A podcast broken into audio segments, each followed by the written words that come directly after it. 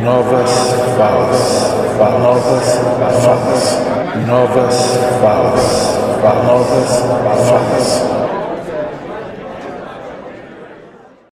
Olá, amigos. Olá, amigas. Sejam bem-vindos, sejam bem-vindas ao Novas Falas.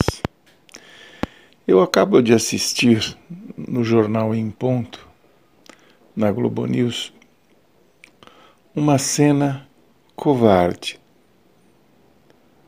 um assassinato frio cometido por policiais americanos. Numa cidadezinha qualquer lá dos Estados Unidos, segundo o correspondente da Globo News, a polícia foi chamada para uma dissuadir lá uma disputa doméstica entre duas mulheres. E tinha um rapaz tentando apartar essa, essa briga. Bom, chegou a polícia, sete policiais, todos eles armados, com as suas armas em punho, e o rapaz sai de trás de um carro, abre a porta e entra no carro.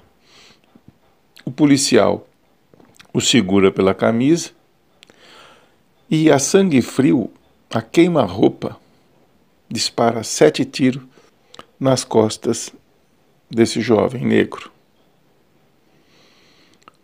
Isso não foi legítima defesa, não foi nada, simplesmente porque o cara estava de costas, havia sido agarrado pela camiseta, sete policiais contra um, uma única pessoa, ou seja, essa pessoa, esse cidadão, poderia ser imobilizado, se fosse o caso, de diferentes maneiras. Não precisava nem sacar a arma. Mas a, a vontade da polícia americana é matar, porque é uma polícia racista que está fazendo escola, infelizmente, pelo mundo. Foi um assassinato frio, covarde, vergonhoso.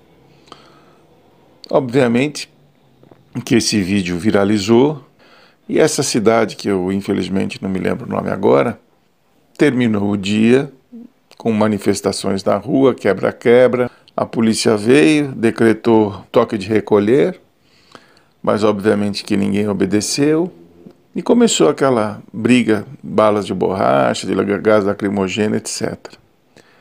O que é importante ressaltar é o seguinte: a covardia de um homem vestido de farda, armado, contra um cidadão que estava de bermuda e camiseta e de costas.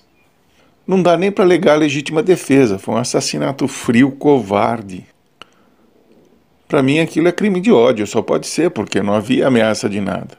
Ele simplesmente disparou sete tiros, não dá nem para alegar que a arma disparou sozinho. É inadmissível, é inadmissível.